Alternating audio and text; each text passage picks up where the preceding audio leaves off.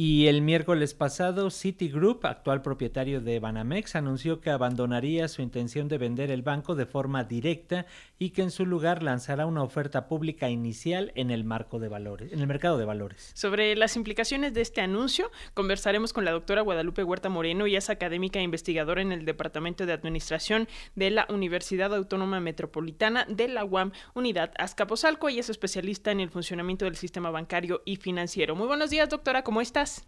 Hola, ¿qué tal? Buenos días a ustedes y a todos su auditorio. Es un gusto estar con ustedes. Igualmente, doctora, como siempre, un gusto saludarte. Para comenzar, ¿qué implica esta decisión de Citigroup de lanzar la oferta pública inicial en lugar de vender directamente Banamex a cualquier comprador?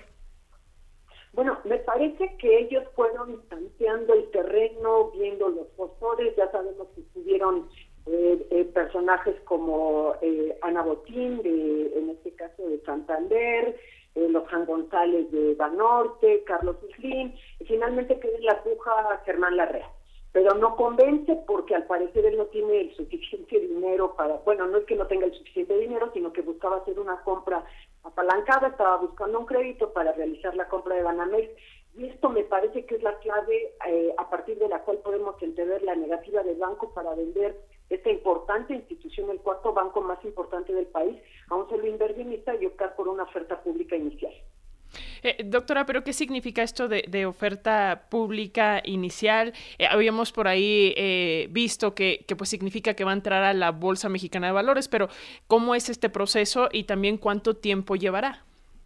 Bueno, ellos tienen calculado que el proceso se, se concrete hacia 2025. Lo que pasa es que queda dividido el negocio entre lo que es la banca minorista y lo que es la banca institucional. La banca minorista, bueno, que son tarjetas de crédito, créditos hipotecarios, la aseguradora, la casa de bolsa, eh, banca empresarial. Esto es de lo que se va a desprender el, el banco y lo que pasa es que se genera un paquete de acciones y este paquete de acciones pasa a comenzar a operarse en la Bolsa Mexicana de Valores de tal manera que si nosotros estuviéramos en otro país entenderíamos que esta oferta hace de la institución una suerte de empresa pública, no como la entendemos nosotros, para nosotros una empresa pública es una empresa que es propiedad del Estado, en otras eh, latitudes, en otros eh, regímenes institucionales, una vez que se lanza una oferta pública, la empresa se convierte en pública porque yo, tú o quien sea puede empezar a comprar acciones de la empresa en el mercado de valores. Ah, muy bien. Pero, ¿y en ese sentido eh, encontramos algún riesgo para los clientes de este banco? Es decir, aquellos que tienen cuentas de ahorro, los las afores, no sé, ¿por ahí algún riesgo? No. No, no, no, no, hay ningún riesgo. Se mantiene la solidez de la simplemente se separa la forma, digamos, de hacer negocio del, del banco. Este es un banco que no es solo importante a nivel nacional, sino a banco internacional. Y el banco ha hecho un gran esfuerzo por mandar la señal a, los, a sus clientes, ahorradores, particularmente gente que tiene sus depósitos en el banco, de que todo está tranquilo. De hecho, a nivel eh, de banca comenzaron a mandar desde la semana pasada circulares, una especie de, de aviso a los clientes de los bancos donde se da esta confirmación de que no están en peligro las cuentas, de que no están en peligro los ahorros de los de los clientes ni las operaciones que comúnmente, inclusive en, la parte de pensiones o de aseguran de, aseguradoras, tiene el banco. No, no hay ningún riesgo en esto. El banco es un banco muy sólido.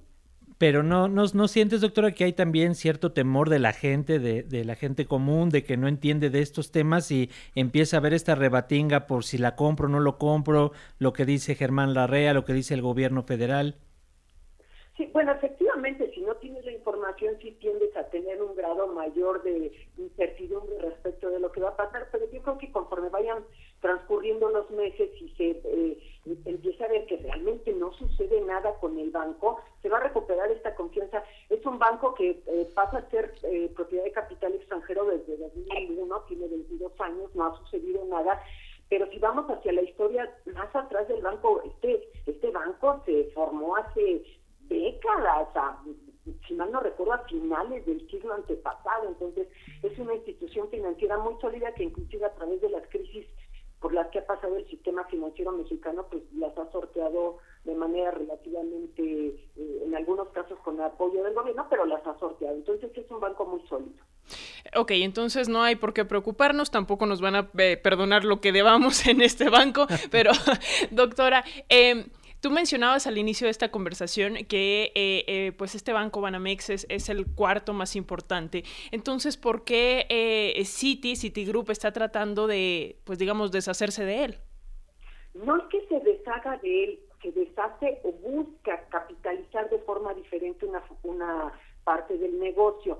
Esto es parte de una estrategia que el banco está teniendo a nivel internacional de ir concentrándose, concentrándose en la banca más rentable, en la banca más, digamos, que va para las grandes multinacionales, que va para los grandes inversionistas, concentrar sus operaciones en el tipo de créditos muchísimo más complejos, que son créditos estructurados respecto de un crédito hipotecario que casi, bueno, teniendo un determinado nivel de ingreso, puede ir y solicitar el, crédito al banco, no, está buscando centrarse en un área más especializada de los negocios financieros, que además es la tendencia ahora en el mundo.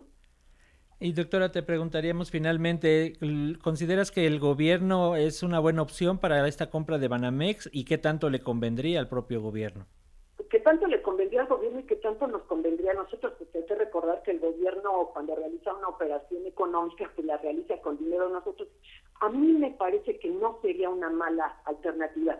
Si nosotros vemos, por ejemplo, en el caso de Brasil, el gobierno brasileño tiene dos grandes bancos comerciales, aparte del Banco Nacional de Desarrollo Económico y Social, el BNDES, que es su institución financiera de banca de desarrollo. ¿Cuál sería el beneficio? Que ahora se podrían, eh, evidentemente, con las ganancias que tienen los bancos en, este país, que el negocio bancario es sumamente rentable, pues habría recursos adicionales para el gobierno federal. El asunto es sí que no lo puede hacer de manera sola, tendría que hacerlo acompañado de alguien más en una, como ha, comentado el gobierno, en una asociación pública-privada, pero no sería una mala opción. Recordemos que no sería la primera vez que el, que el gobierno mexicano tendría eh, la banca de desarrollo y una, una pequeña partecita en, banca comercial. la historia del, del grupo internacional Nafinsa, del Banco Internacional Nafinsa, era eso, tener un banco de desarrollo y un banco de carácter comercial que le permitía al banco tener ventanilla directa con el con el público la, banca minorista. Y en este sentido me parece que no sería una mala opción y sería raro que suceda porque hay otros ejemplos en América Latina, como les comento el caso de Brasil, donde el Estado brasileño tiene dos grandes, dos importantes bancos comerciales, además de su estructura de banca de desarrollo. Pues vamos a ver cómo se desarrollan las cosas, doctora, considerando que el presidente Andrés Manuel López Obrador, pues como que no quita el dedo del renglón, pero seguiremos en comunicación si nos lo permites, doctora Guadalupe Huerta Moreno, académica e investigadora en el Departamento de Administración de la UAM Unidad Azcapotzalco. Como siempre, es un gusto tenerte aquí con las audiencias de la radio pública de Radio Educación. Muchas gracias, buenos días a todos. Buen día, gracias.